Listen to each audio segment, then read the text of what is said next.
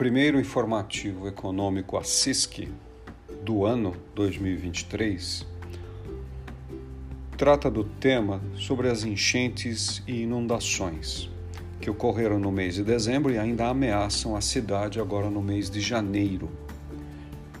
Em termos de teoria ou política econômica, a gente classifica esses eventos como choques de oferta, ou seja, são condições extraprodutivas que impedem, interrompem ou destroem a capacidade de produção em cidades, regiões, etc.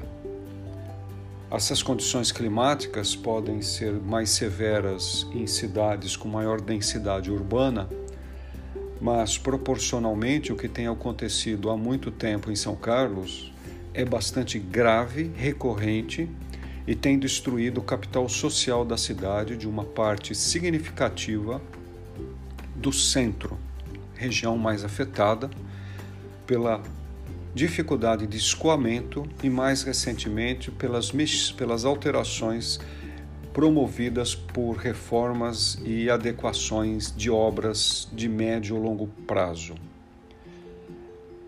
O efeito no mês de dezembro e no início deste ano provocou destruição do capital de giro de empresas das áreas de comércio varejista e também de serviços, especialmente de serviços à família.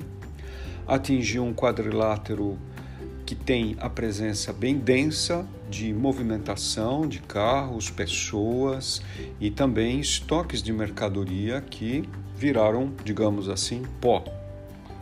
Além disso, áreas e vias públicas, eletrificação, saneamento também foram afetadas com risco de contaminação e efeitos aí para os postos de saúde no tratamento das pessoas.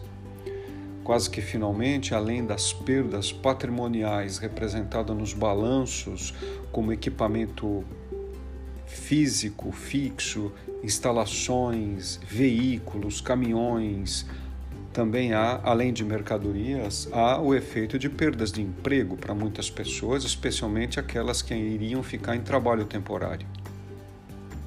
Esse mês também tem o IPVA e o próximo mês IPTU. Logo, é um, um evento que tem efeitos absolutamente severos, danifica a capacidade de produção de riqueza da cidade e para o qual não se encontra solução. Mais análises estão escritas e apresentadas no informativo do 9, de 9 de janeiro que você pode acessar no site da CISC. É isso, obrigado.